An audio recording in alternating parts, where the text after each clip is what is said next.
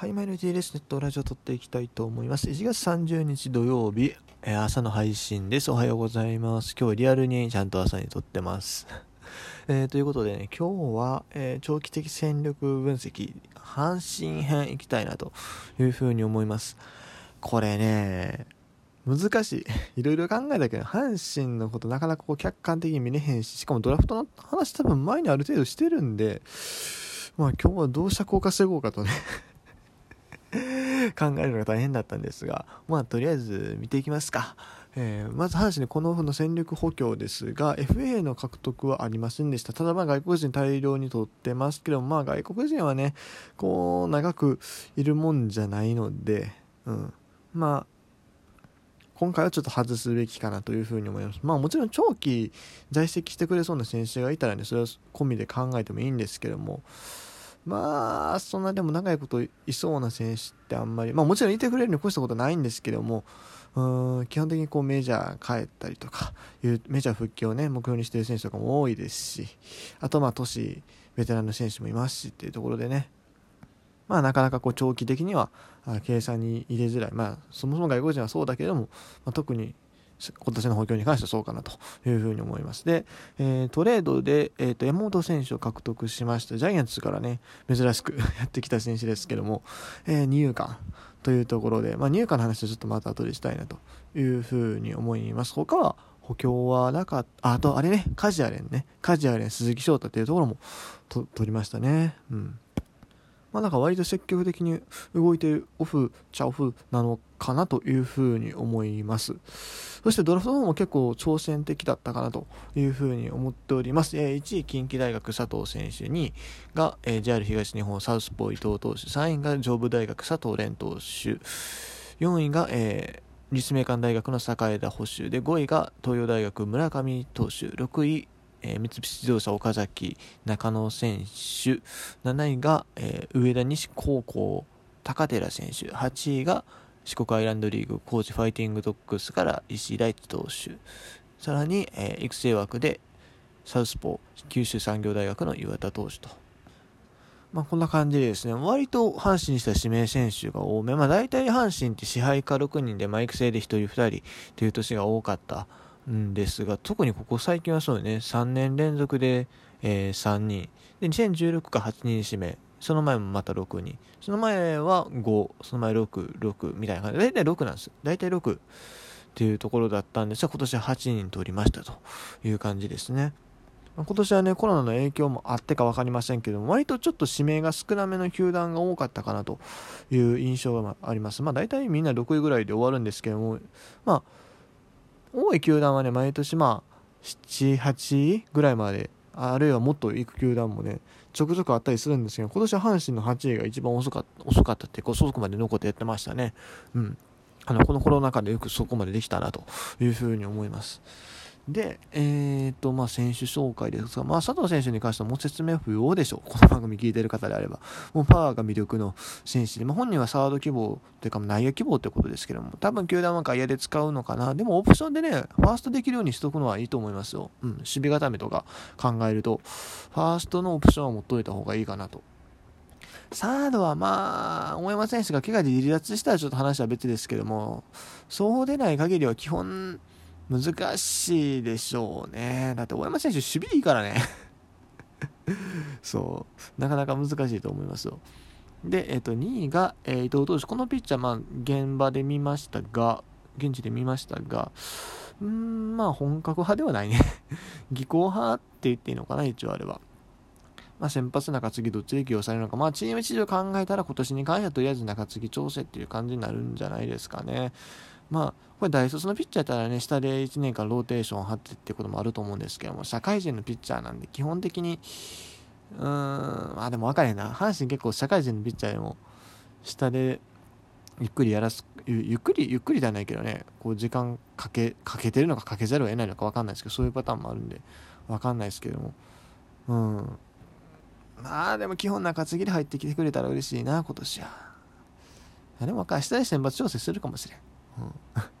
いや前に斎藤幸也が結構良かったけど下で結構ずっとやってるしねっていうのを考えると、うん、まあでもできれば今年から一軍投げてほしいところ。で3位の佐藤蓮投手これは素材型って言われてるんで多分下でしょうねしばらくは。で、えー、4, 4位の坂浦選手はすいません今収録に入ってたかどうか分かんないですけど僕の携帯のアラームが鳴りました。すいません。ちなみに僕のあの携帯のアラームですね。えっ、と某球団の応援歌にして某球団まああれですね。オリックスのこれ今今何やった？ら今あれか。チャンスチャンスのあれや。タオル。オリックスのチャンステーマのタオルで目覚めるようにしてます。あとね昔ロッテがあのチャンステーマで使ってたスキンヘッドランニングも入れてます。この 2, 2つのどっちかで僕は朝目覚めてるんですけどもそんな話は置いといて。すいません。ちょっと中断してしまってね。えっ、ー、とキャッチャーですよキャッチャー。坂井選手ね。そう。坂井選手ねまあ強肩が魅力ってことですけどまあ出るとこないですよね今。阪神のキャッチャーねなんせあの長坂選手がこうバッティングで結果を残してもすぐに落とされるぐらい ねこうないんですよ。僕キャッチャーって基本的にねあのなんだろうベテラン1人レギュラー1人で控えの若手1人とかねあるいはまあうん控えの若手の枠がこうなんだろうバッティングが魅力のレギュラーと同世代の選手とかそんなんでもいいかなと思うんですけどまあとにかくそういうパターンがいいのかなと思うんですこうできるだけ世代バラバラでそういうのがいいかなと思うんですけど阪神の今のキャッチャー陣 梅の原口坂本みんなほぼ年一緒なんですよね。梅の原口に関しては完全に同学年のはずだし坂本選手もそんなに離れてない。多分2つぐらい下なんかな。っていうところでうんなかなか食い込んでいけない。まあだからとりあえず下でね、じっくり育ててもらえればいいんじゃないですか？うん。そして5位の村上投手は、この投手はあれですね、怪我で結構こう指名順位が下がったタイプの選手らしいので、まあもしかしたら、あまあ怪我の状態次第でしょうけど、多分大丈夫だよね。ってことは、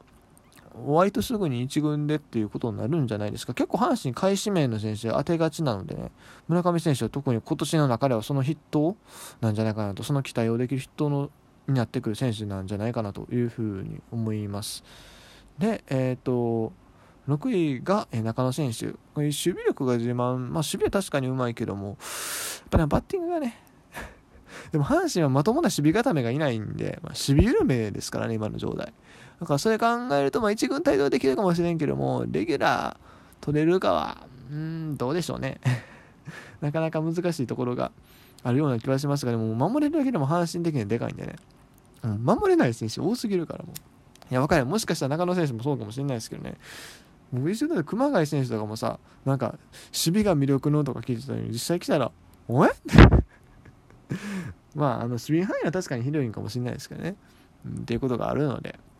まあ、まあ、とりあえず中野選手はすぐにアピールして、まず守備固めのポジション、まあ本人本人はもちろんレギュラーになっていくでしょうけども、現実的にはこう守備固めできるような選手であってほしいなとで、えっ、と、7位が高寺選手。この選手、あれですね、えっ、と、な、なんだったっけ、あの、ほら、えっと、今年アピール会みたいになったじゃないですか。合同練習会でしたっけ？あれの中でね、すごい、えー、実績っていうか活躍されてた選手ですよね。うん。高校通算31発。あ、じゃあ結構こうパンチ力もあるタイプなんですかね。ただちょっと線が細いから、まずは体作りからっていったところでしょうか。うん。まあまあまあまあ、まあ、ゆっくりゆっくりこう育ててですね、まあ、遠藤とかと競い合って将来的に、まあ、入管のレギュラー奪い取ってほしいなというふうに思います。なあ入管はねあのまあ小畑以外は基本的にまあどの選手がとっても多分5年ぐらいだと思うんですよ。レギュラーとしてはも持って5年まあ持って5年って言ってすごい失礼な言い方になるけどもでも、まあ、糸原とか木浪にしても5年経ったらもう30過ぎて、えー、まあ二遊間としてはねやっぱりちょっと寿命っていうのが割とあるポジションだと思うんで、うん、まあ2人ともそこまで守備がめちゃくちゃうまいわけでもないことを考えるとねまあその辺でこうまたターニングポイントになってくるかなというふうに思うので、まあ、その頃に遠藤やら高寺がこうパーンとねポジションを奪い取れればいいかなというふうに思いますよ。でえー、っと8位が石井投手。石井投手はね、うん、まあ四国で成績いいけど何とも言えないですね。まあ正直まあ当たればラッキーぐらいに思っとくのがいいんじゃないですか。アイランドリーガーに関しては正直ね。まあでもいずれね、もうこうコーチでやってたということもあるんで、背番号22を背負えるような選手になってほしいなというふうに思いますけども。そして、えー、と育成が、えー、と岩田投手岩田投手ね、うん、なかなか変則フォームなんで、まあ、これもハマれば面白いですよね、うん、だからまあサウスポーやし、まあ、もしオープン戦とかで結果残せばあ結構すぐに支配下ってところも見えたりするかもしれませんね。うん、というところで、まあ、ここまでざっとで見てきましたがまあそうね、まあ、この中から今年パーンとねこう1軍で爪痕を残せる選手あるいはまずっと台頭し続ける選手が、まあ、3人いたらもう二重丸ですよもう、うんまあ、2人は出てほしいなっていう感じですね。で、まあ、長期的視点で言うと、まあ、佐藤選手は3年目ぐらいをめどに、まあ、ほん、ほん、まあ、多分4年ぐらい返りそうな気もするけど、まあ、3、4年で、ものになるっていうか、もう阪神の主軸になってくれればなというところかなと。まあ、後の選手も、まあ、大卒以上の選手に関しては、やっぱそれぐらいがめどで、こう、一軍の、あの、なんていうの、主軸、主力になってほしいなというところですよね。そして、まあ、全ポジション、えー、広く見渡してみると、うーん、まあ、ピッチャーはね、まあ、先発はとりあえず今年は数揃ってるけど将来的に考えると全然不安かなというところですね。うんまあ、特に高卒のピッチャーがね全然思ったように伸びてこないというところは難しいなって他球団だったら結構高卒のピッチャーがこうパーンと突き抜けてる事例も多いんですが阪神はそうは言ってないかな。一方でこう大卒社会大卒とかね社会人の選手は阪神はこう伸びやすいような気がするんでそれはいいんですけどね。で野手も結構こうまあ層は割と厚くなってきたようには見えます。うん。課題の入管に関しても、まあ、今苦しんでるっていうのもあってだと思いますけど5年後とかにもこうレギュラーを取れるような高卒の選手をちょっとずつ増やしてるっていうのはいいところかなともしトレードで出されることがあるとしたら、まあ、ピッチャーとあとはまあ自称打撃が売りの外野陣と、まあ、保守層なんじゃないかなというふうに思いますということで、えー、今日終わります。